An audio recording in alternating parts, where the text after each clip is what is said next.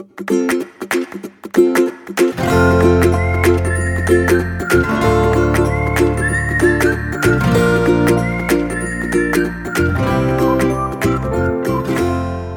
迎收听留学大小事，今天是 Shirley 的会客室。我们这节来宾邀请到的是去年出发就读 Arizona State U 的学生 Tintin。其实他早在二零二零年就已经拿到学校的 offer，但因为当时疫国外的疫情正处于高峰，所以就选择跟学校 defer 了一年才入学，也就是去年二零二一才出发。那但因为他的课程只有九个月，所以他也在今年的五月初已经毕业了。那 Tintin，你可以先跟大家自我介绍一下吗？嗨，大家好，我是婷婷然后我我大学是在辅大读会计系，然后硕士是去 Arizona State University 读 Finance。嗯嗯，那对啊，因为你的大学主修是 Accounting 嘛，但是什么当初来申请找我们的时候，确实想要申请 Marketing 或 Finance，你可以跟大家聊一下你的想法。哦，这这就要从就我一开始申请大学的时候开始讲。当初就是申请就是大学的时候，就根本不知道自己想要读什么。就我那时候唯一能确定的事情就是我想要往商学院走，但是我不确定要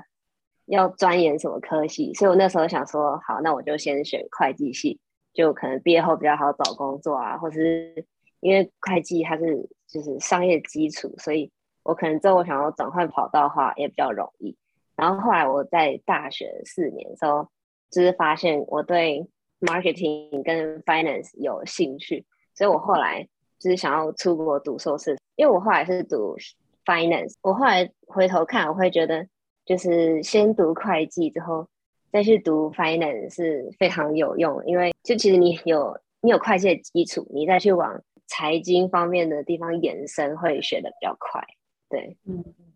对，因为我记得你当初 SOP 其实也都是，我记得你写的很好。然后你就是有在都有在写，你就是大学四年，你都有在研究就是财经的专栏啊，然后趋势走向，然后你也有自己在投资股票嘛，对不对？对，对啊，对啊，所以那所以最后我们你就进了 ASU 的 Finance，你可以大概介绍一下这个 program 吗？好，然后呃，我们这个 program 长度是九个月，八月底开学，然后到。隔年的五月初会毕业，然后它总共是分成四个 quarter，所以其实课程还蛮赶的，因为它其实真的课程内容要要像台湾这样大学这样慢慢上的话，可以上两年，只是他把两年时间压缩在一年上完。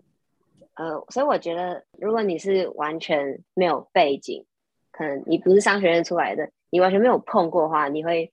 来读会会有点吃力。对，就是会很紧凑，也不是说上的很难，只是就是如果你完全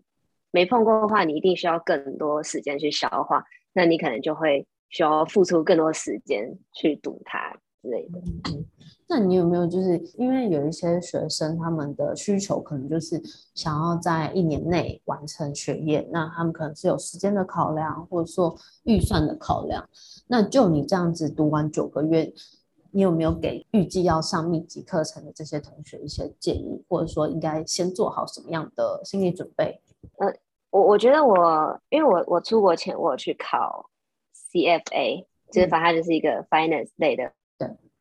证照，然后它有三个 level，然后我是通过 level one。我那时候去考，除了就是我想要往这方面走，所以我就是想慢慢考到这样证照以外，我也想说，我赶快趁出国前。我先读 finance 的东西，这样我出国后才不会那么的，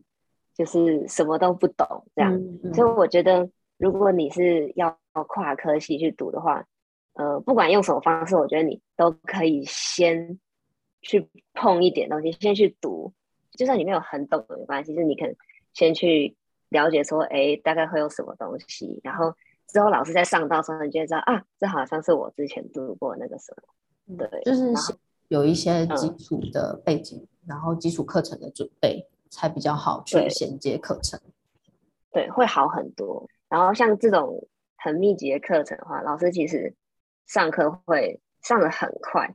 就他可能有一些观念，或是有一些公式，他可能会想说啊，我有付给你的，你可以自己看，然后他可能小小的讲一下就会过去了。我会觉得我我不是那种我上课可以立马吸收的人，所以你如果想要上课可以报老师的 tempo 的话，就是你可能要预习，虽然很难，但是对我自己也不见得做得到。但是如果你希望一上课你可以马上知道老师在讲什么话，呃，预习我觉得会是一个很好的方法。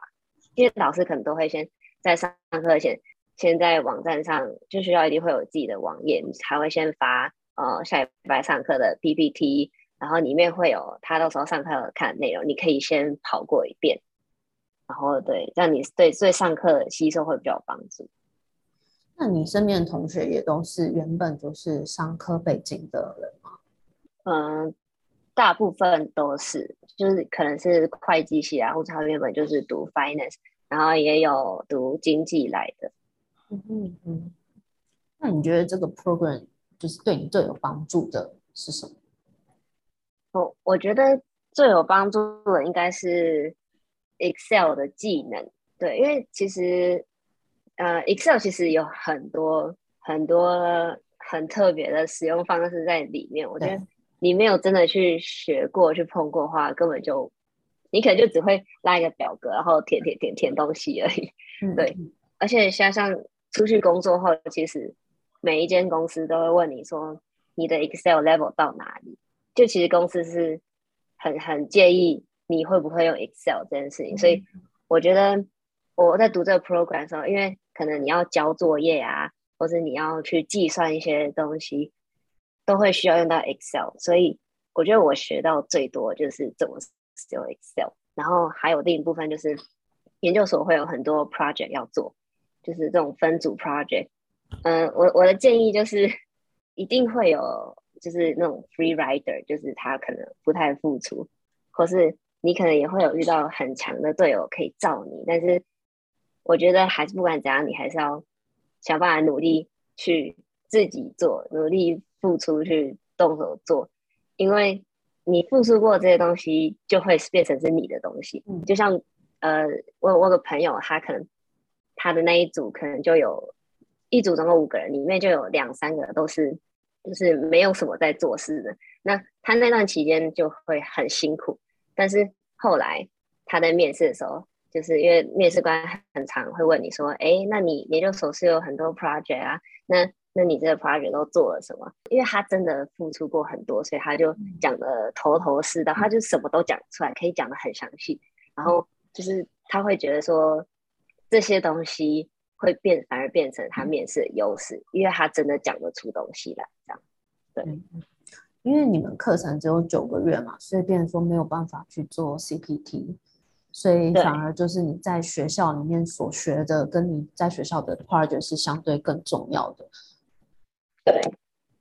那我知道你在上个月也已经确定拿到工作的 offer 了，真的很恭喜你。但相对来说，其实时间算是有一点晚了，比其他同学来说。那你可以跟我们分享一下你找工作的历程吗？就是什么时候开始投的啊，然后什么时候拿确定有 offer？好，嗯，我自己也是从一月才开始整理我的履历。然后整理完就投，就一路这样面试。我到四月初确定拿到 offer，然后我我投的比例大概是，我我都有记录，我大概投了五十间，然后有三间叫我去面试。然后我觉得，嗯、呃，国际生在美国找工作，真的就是有有有一定的难度，对，嗯，因为你要看公司愿不愿意 sponsor 你嘛。对，因为因为就一定会有公司愿意收国际生，只是相对跟有身份的学生比起来的话，你的选择就是比较少，嗯，就是它是一个窄窄的门的那种感觉，嗯嗯，对。接下来就是预计要入职的公司是，我预计要入职的公司是一间半导体公司，叫 Microchip，然后职位是 Financial Analyst。我我做的是比较偏会计方面的工作，就是我觉得可能是他们看我履历，就是有之前有读过会计，所以就有找我去面试。对，如果你要拿整个商学院里面科系来比的话，最容易找到工作的技能应该就是会计。对，所以我觉得是很有帮助的。嗯，因为你学了会计，然后又学了 finance，等于说两者的加成嘛。对。那你可以跟我们分享一下，就是 interview 的过程吗？我我第一间是 interview 先锋，就是 Vanguard，然后一开始其实都面的还不错，就是感觉他有要让我进下一轮，只是最后他就问你，就他最后要可能要挂电话，他就问你说：“哎，你是你是 US citizen 吗？”然后我就说：“哦，我不是。”然后他就他就哦了一声，然后就就说，反正就问我说：“那你之后会需要使用 sponsorship 吗？就是他可能要赞助你，他公司可能要花钱帮你办签证之类的。”然后我就说：“我 OPT 三年后就会需要。”然后面试官就说：“嗯，那这签证这部分我可能要跟我老板讨论一下。”然后反正就挂完电话，我猜一两个小时后接再接到他电话，就说。呃，我们公司没有办法帮国际生办 sponsorship，所以可能没有办法用你，对，然后就就就结束了。就是其实我身边也蛮多同学，就是有遇到类似的问题，就是其实你会觉得你的你的能力是被认可的，嗯，只是他可能最后知道说，哎，你是国际生，他可能就不会用你这样，对，嗯嗯。可是这真的没办法，啊、因为这都是所有的国际学生会遇到都会面面临到的问题。对对，对。呃，第二个我是面一家台湾在美国的再投资公司，这个我就是跟台湾人面试，所以这个就是都是讲中文。嗯，就对。然后第三间的话，就是我后来要去的这间公司，它是分三轮，通常公司第一轮都会是电话面试。然后进到后面的二三轮之后，都会是视讯面试。面试的话，我觉得，呃，在美国面试跟在台湾面试，我觉得最大的差异就是你要很敢于表达你自己的想法。就是在台湾面试，你可能会觉得说，哦，面试官问你问题，他问你 A，你就答 A；问你 B，你就答 B。就你会想要回答在那个框框内，然后可能。你表达想法，可能有时候你会怕说，哎，会不会冒犯到面试官，或是哎，我这样讲会不会有点没礼貌，或是？可是我觉得在美国面试，你要很敢表达你自己的想法，他们就是喜欢这种很敢提出自己意见的人，不管你的意见是对还是不对，他们喜欢有这种激荡，就是，哎，我觉得这样，哎，那哎，我不认同你，那为什么我不认同你？就是他们是喜欢这种一来一往的那种，就是喜欢你要提出你的观点跟他进行讨论。对，就他们是喜欢这种人。嗯。就我觉得，我一开始在找工作的时候，就有一个，就是算是在这边很久的的人跟我说，你要面试的话，你要抛抛掉你在台湾面试的那一套，你进去你就是。你想到什么你就讲什么，你就是敢讲，你敢跟他，然后你要把他当朋友，你跟他聊天，就聊什么天马行空都可以。对，就是这样子的话才是最吃香的。他们就是喜欢很会讲话的人，就是你要敢于表达自己的意见跟想法，然后要大方一点，不要害羞。对，就是大方一点，他们越喜欢。OK，所以那你觉得学校的 Career Center 有帮助吗？我觉得学校 Career Center 前置作也比较有帮助，比如说像他可能可以帮你修履历，或是他可以给你一些就是面试的常见问题去准备。我觉得主要就到这里，后面就要看个人造化。对，我会准备非常非常多题目。其实网络上 Google 你就可以搜到非常非常多，就是常见的面试问题，各式各样的面试问题。你就每一个你都，你就自己回答一遍，或是或是我会把它打下来，我就有一个档案，就是全部都是 interview question，然后各式各样的问题，然后我都会把我答案打下来。就是你有真的去思考过一遍，去顺过一遍，就是你到时候被问到的时候，你才不会空白在那里。嗯嗯，就是面试还是需要一点准备这样。就是你至少有演练过，你就比较不会那么紧张，然后也大概知道你要讲的内容是哪一些方向。对，虽然就是不是每个公司都一定会问他们所谓这这种问题，就叫做 behavioral question，就是很自私的问题。他可能会问其他问题，但是他大部分他要先认识你的话，他都会从这些问题开始。所以这个就是有准备就有分啦，就是剩下我们准备不到那就算了。但是我觉得能准备的地方还是要先对准备起来这样。嗯嗯，了解。那我知道 ASU 还蛮常办 career fair 的，对不对？对，就一年之中大概一两一两个月都会有一场这样。嗯，那你觉得这些 career fair 对你有帮助吗？我觉得帮帮助最大应该就是让你认识说，哎，原来还有这么多公司，就是可以投。但你真的去筛选掉那些不收国际生的。公司的话，其实 也没有到很多。嗯，那是不是也可以让你去练习一下，你怎么去 promote 你自己？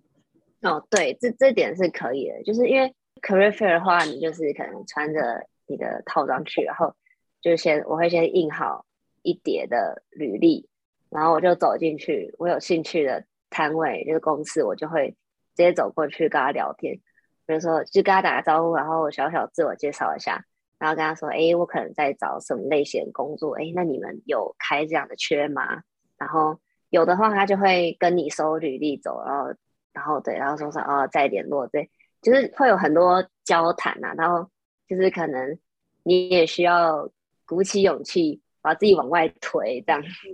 对，我觉得也是一种学习。好。那你可以跟我们分享一下你们系上的学生人数有多少吗？还是说大概都是来自哪些国家？呃，我们系，呃，我先说，因为因为去年就是这两年比较不一样，就因为可能去年疫情，很多人都没有去，很多人都 defer，像我也是 defer 其中一个，对，所以我们今年算是人数大爆炸，就 力往我们。对，往年的我们都只会有 finance 只会有一个班，但我们今年就是有开到两个班，嗯、就是一开始开学的时候大概有八十个人，然后两个班大概就一个班四十个人这样，然后人种比例的话其实还算蛮平均的，像两个班的话，我们这一届台湾人就有至少十八个，中国人大概有八九个。然后其他还有像印度人啊、黑人啊、白人啊、欧洲人都有，最大宗的应该是白人，然后再来好像就是是台湾人哎、欸，哦，我印象中，对我我这些台湾人真的蛮多的，哦，那还不错啊，对啊，那你们同学会有工作经验才回来读书的吗？有，但但很多都是实习啦，就是可能实习个一年。然后也是有一些白人，他可能是换了两三份工作，他才来读书。嗯，但是亚洲学生的话，应该比较长，还是呃一年，或者是说应届毕业直接出发？对对，亚洲学生比较多是这样。嗯嗯嗯，好啊，那你可以带我们认识一下，就是 ASU 的校园吗？还是说它的周边环境怎么样啊？哦，校园的话。我们学校真的没什么树，真的很我我不知道哎、我不知道是小没种还是怎样，但其实走路的时候有点痛苦，因为就树荫不多，然后我那边又很热。哦，学学校超超大的，我其实还没有真的走完过，因为我是来读硕士，所以可能不会有那种选课，或是不会有那种类似台湾那种通识课，嗯。所以我我大部分就是我的生活圈就是在商学院附近这样，但如果是大学生的话，你可能这一堂课在这个校区，下一堂课在那个校区，就是会他们就会一直跑，跑，一直跑，一直跑这样，对，应该还蛮可怜的，因为很大。那有 shuttle bus 吗？有有 shuttle bus，所以交通还算方便，算方便啦。其实你可以搭 shuttle bus，你也可以搭公车，我们学校有轻轨。嗯，但很难，就是你想要去的那个地方，刚刚好就在公车或者什么的附近，就还是需要走一段路，然后加上这边天气炎热，所以所以其实那个路程走起来会特别漫长。所以你还是建议有车的话会比较方便。对，有车会方便很多，嗯、因为其实 Arizona 呃路上除了学校附近有人在走路以外，其他地方其实你很很少会看到路的。我说真的，因为太热了。对啊，就是学校校区以外的地方，除了一些 plaza 或是什么超市附近，根本就没什么路人，不会有人在路上走路。一年四季都这么热吗？大概没有冬都落在哪里？对啊，呃，冬天其实也蛮冷的，因为我我冬天的时候几乎都上早八，嗯、然后我七点多出门的时候大概就是三到五度。OK。对，也是会蛮冷，但是这边就是温差很大，它可能早晚很冷，但是中午会又会回温，嗯，就大部分每天都还是会有有都会有太阳出来，所以秋冬算舒服，秋冬 OK，对，夏天不太舒服这样，夏天的气温，平均气温至少都四十度以上吧，嗯，真的暑假的时候，然后又比较干嘛，对不对？对，因为我一开始想说，哎，沙漠型气候，那应该不会流汗，但呃，我觉得还是会流汗。太阳你若在路上晒的话，那个皮肤会有那种刺痛、刺痛的感觉。对，但是就比较不容易，没有像台湾那么容易晒黑，因为这边空气中的水分没有那么多。嗯，台湾是比较那种湿湿黏黏的。对对对对，就是相对台湾湿黏的话，这边是好一点这样。常下雨吗？哎、欸，不常。我我从八月来到现在，应该没看过超过五次下雨吧？天哪！对啊，但是听说，对六七月七月的时候好像会一直下雨，可能一一一周会下三次，这样就集中在某一个月份这样。了解。那边周边的环境呢，都还算方便吗？就是超市啊，百货公司啊，其实还算。方便啊，就是你想得到的，像呃美国超市一定有很多，然后华人超市也开，最近也开了很多，然后还有韩韩超，只是就是你要去那些超市的话，其实你搭公车或是坐轻轨那些都到得了，只是因为因为通常你可能出去买一次，你就是买一周的东西，然后你一一定会买很多，所以你要提的那些东西回家就会会痛苦。因为我们一开始其实大部分学生都没有车，我听过有人会可能两个房间的人一起叫一台 Uber 去，然后再打 Uber 回来，或是这边也会有那种 App 是可以直接线上买，然后他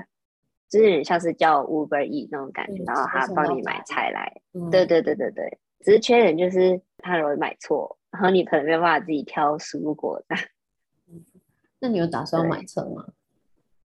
哦，我已经买车了哦，真的，大概买了一个多一个月吧。哦，就是我是等确定找到工作会留下来，我才买车这样。那还不错啊，之后就更方便了。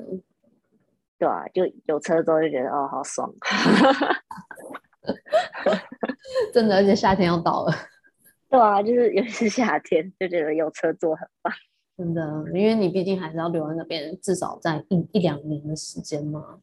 对啊，就也是要去上班，所以还是需要车子。嗯嗯嗯。那那边的地理环境应该都很棒，就是很好去做一些户外活动吧？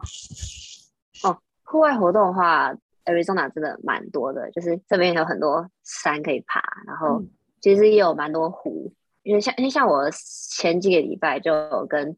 班上有人去，就去租那种小游艇，啊，可能十二个人那种。然后你就可以去那个湖那边开船，然后后面就会有拖的那种甜甜圈，你就可以被拖在船后面这样甩，嗯、是像毕业 party 那样子吗？对对对。然后之前也也也有跟别人去，可能去湖边烤肉啊，或是野餐，就是其实郊外还蛮多事情可以做的。就是真的到了美国读书，除了你好好念书之外，去体验那边当地的各种民俗风情。对，因为像我们这边，因为我们的课程，因为我说是四个 quarter 嘛，然后大概十月的时候，就每个 quarter 结束都会有十几天的假，嗯，所以我们都是对，就是可能 fall break 啊，winter break，spring break，就是然后再来就就毕业，所以中间再会有三次长假，就大家都会趁那个时候跑去外州玩这样。那你可以跟我们分享一下，就是那边住宿的状况吗？就是你是住校内还是住校外啊？哦，我我是住校外，因为硕士生其实好像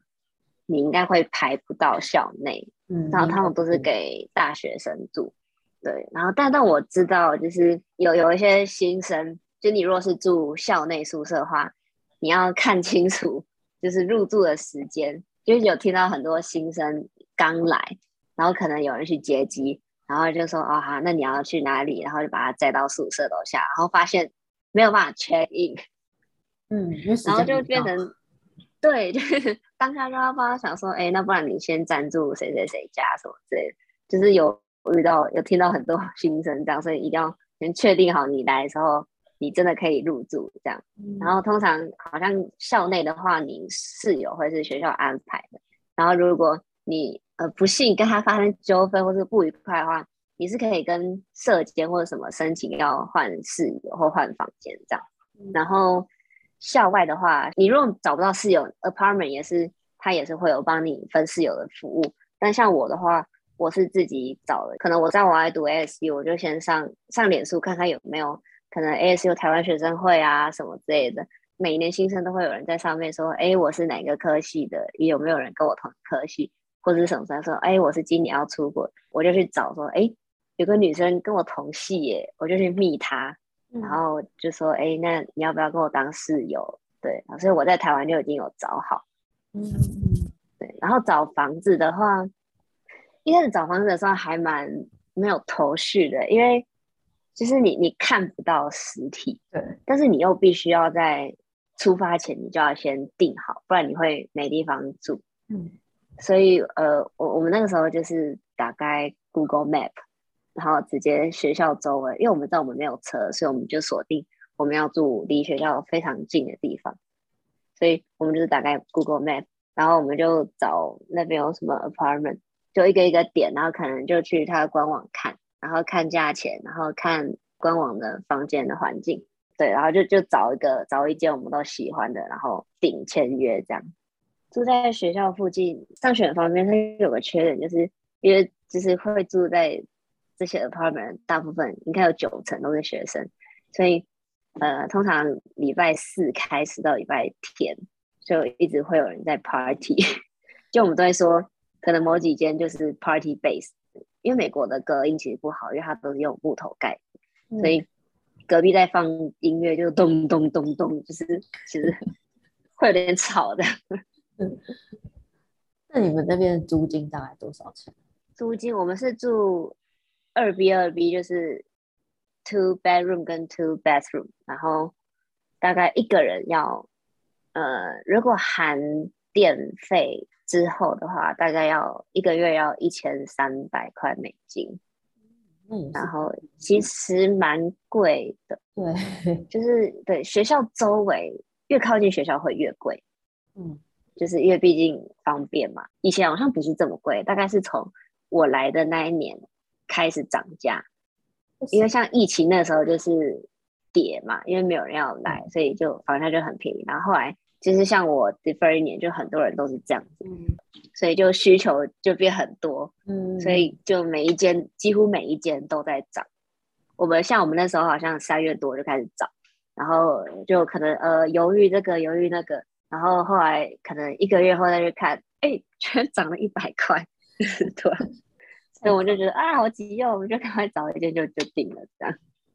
那像在外面租房子，你觉得有没有什么特别要注意的？特别要注意的话，呃，通常你你签约他会给一个档案，里面就是非常非常多文字的合约。我我那时候是有大概看过一遍。就你可以，就是把一些违规需要罚钱的东西把它看清楚。然后比如说像，通常最需要看清楚的就是违约金部分，就是可能我是签一年，然后你可能半年你就想搬走，那这个时候你可能就要付违约金。这种情况况可能就要看清楚，因为通常大家来找室友，你可能跟你室友也不是一开始就认识，所以有些人会可能来了之后跟室友非常的处不来，就是他可能很痛苦，他很想要搬走的话就，对，就是会遇到这个状况。然后再来就是转租条件也要看清楚，就是可能你中途要搬走的话，你可以再找一个人进来租你的 lease，那你可能就要看清楚说转租后就是他。万一违约或什么话，是你的责任吗？还是还是你转租之后，他责任就变他了，就跟你没关系？这部分可能就要看清楚，这样。所以就是自己上面租合约啊，相关的规定要自己看清楚，因为不会像你在住学校嘛，学校都会帮你处理好。对，原则上如果你就是正常住，然后你也没有要提早走的话，对，不太会遇到什么特别的问题，这样。嗯。那因为我们都知道，呃，Arizona 就在加州旁边嘛。那加州的人口跟腹地，还是说各项条件，其实都已经爆炸到 超出负荷，所以很多公司都转而陆续进驻在 Arizona 里面。像说台湾的台积电啊，也之前就早就部署，已经到 Arizona 设厂了。那你可不可以分享一下，就你在那边看到的未来的发展吗？未来发展，我知道，就是很多，就以前在。住加州的人后来都搬到 Arizona，因为加州就是那边生活费真的很贵，嗯，然后可能那边因为人越来越多，其实你你付了很高的生活费，但是你感受不到那个居住品质，生活品质，所以、嗯、对生活品质，所以其实后来很多人都是陆续移到 Arizona，所以 Arizona 最近其实房价涨了非常多，然后如果是找工作的部分的话，我觉得。ASU 的学生在 Arizona 找工作是是吃香的，因为毕竟我们学校就是在最大城市里面，就是在整个 Phoenix 的都会区里面。我们学校在 Arizona 应该算是有名的，是大学校，所以而且因为校区有很多嘛，对，所以投本地的公司的话，大家都会知道，哎，哦，我知道这一间这样子。但是多大的帮助的话，我觉得还是要看科系。因为像理工学院一定会比商学院还要好找工作，因为他们算是就是可能是很专业的技术人员，他们就会非常好拿身份。对，是那我我我个人就觉得说读商学院出来，我觉得职缺没有那么多。嗯，就就比如说像我之前有一次参加学校的 career fair，因为台湾学生来一定知道台积电就在 Arizona 嘛。所以找工作的时候，可能大家就会想说：“哎，台积电有来参展，哎，我一定要去问一下。嗯”然后就有去问，然后他们就说：“哦，因为他们现在还在扩厂，所以他们现在需要的比较多是理工学院的学生，就是对工程学院的学生。所以，所以如果是需要会计啊，或者 finance，可能要两三年后，就是等他们一切都弄好之后，才会有需要这些职缺，就是可能时间还没到啊。对。就是现在，大家可能各个工厂都正在进驻，可能还需要一两年或两三年的时间，真正成型之后才会需要商学院的人才进来。对，就是未来还是会有这样的需求。对，以后这样。对啊，所以你继续留在 Arizona 也是有机会。有有啦，但是我会我会觉得我应该还是会选待在美国当地的企业，因为像像我朋友也有投。台积电，然后还有去面试，然后台积工时非常的长，然后他可能需要你，大部分都需要你一周七天，就就连你没有上班那一天，你手机都要二十四小时 on call，然后就你可能需要付出非常多的精力，但是他薪水并不见得会比就是外面其他美国本地企业给你的多，不可否认它是厉害公司，但是你如果要达到 work-life balance 的话，它不会是一个好选择。然后，因为因为像其实有有一个论坛，就叫 Blink，这个论坛主要是比较可能这方面的产业的公司，对它的分数就还蛮低的。你现在讲的是就是跟你一样商学院的职缺，还是一样工程师跟其他的公司的工程师比也是这样子？我那个朋友他应该是。物流职缺，然后，对对对，就说说实话，就是很累啦。如果通常就大家有其他选择的话，会先选择其他的这样。嗯，这这边的状况是这样。那最后，你可以给不管是正在申请啊，或者说今年即将出发的同学们一些建议。好，呃，我觉得就是出国后，尤其在美国，你一定要学会勇于表达你自己的意见，或是你的想法，还有包括你遇到不合理或是你觉得委屈的事情，你要懂得，你要敢帮自己争取你应得的利益。可能在台湾就是会会想说啊。就是啊，算了，这样就就觉得啊，不要去跟人家争这些东西。但是美国就是一个你敢争取、你敢表达，机会就是你的地方。所以我觉得要要转换一下那种心态，就是要放要抛掉那种就是啊，算了啦，或或是那种就是你习惯就是习惯顺从那种心态，就是你要很敢表达自己，然后敢争取。嗯，对，这这个是我跟我觉得自己在台湾读大学，然后跟在这边读书，我觉得差别最大的地方。嗯，我想不管是你在学校，或者说你在面试，甚至说之后在职场，应该都是。对，还有还有包括你生活，比如说你你点餐，或是一些很日常生活的事情，可能人家送错餐或什么的，像像台湾，你可能